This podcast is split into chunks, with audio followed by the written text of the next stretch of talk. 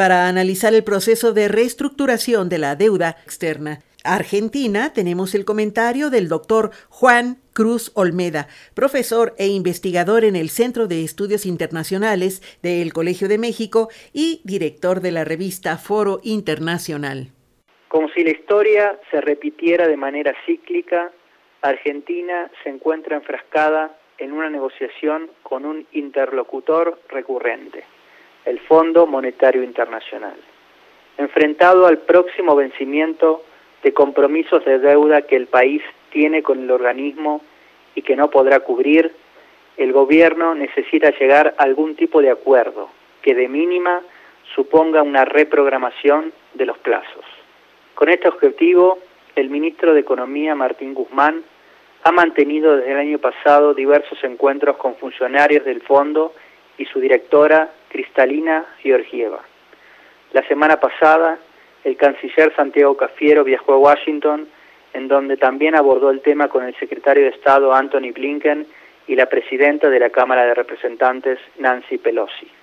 El gobierno argentino también ha buscado el apoyo a su postura de diferentes líderes mundiales, que van desde el Papa Francisco al presidente mexicano López Obrador, quien recientemente se expresó sobre el tema. La solución todavía no aparece cerca, y tiene que ver con la situación general de la economía del país, con alta inflación y bajo crecimiento, así como de las propias exigencias del fondo. Si bien los problemas de endeudamiento externo no son nuevos para Argentina, es importante destacar algunas cuestiones que están en la raíz de la que deriva la actual coyuntura. Durante los últimos años del segundo mandato de Cristina Fernández de Kirchner como presidente del país, Argentina vio cerradas sus posibilidades de acceder a los mercados internacionales de capital. La llegada de Macri al poder a fines de 2015, sin embargo, modificó la situación.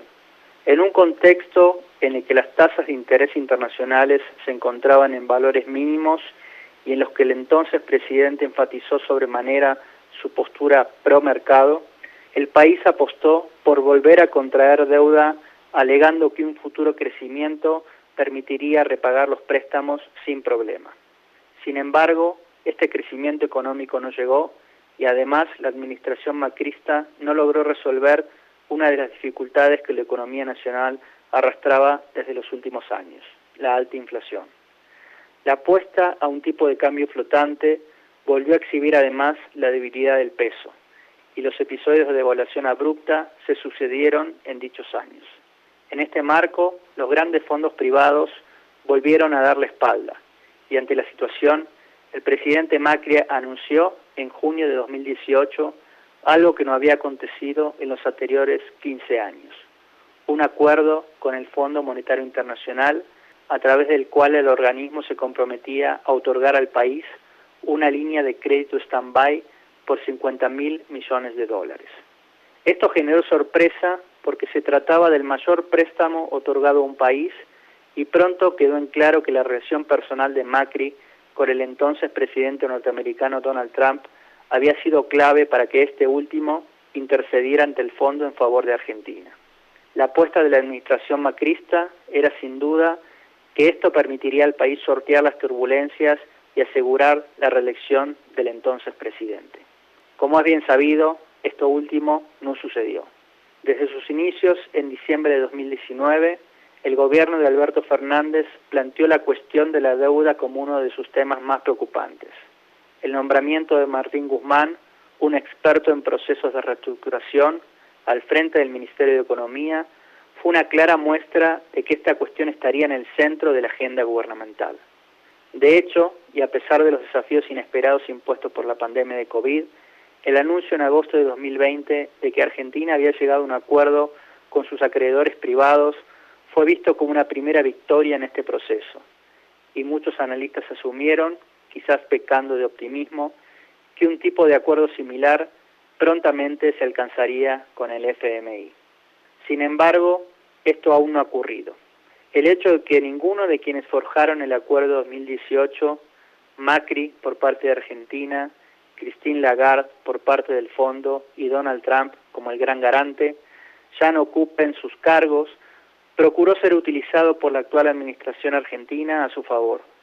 alegando que el propio fondo había flexibilizado entonces sus criterios técnicos en pos de consideraciones políticas y que entonces no está ahora en condiciones de asumir una postura rígida para con el país.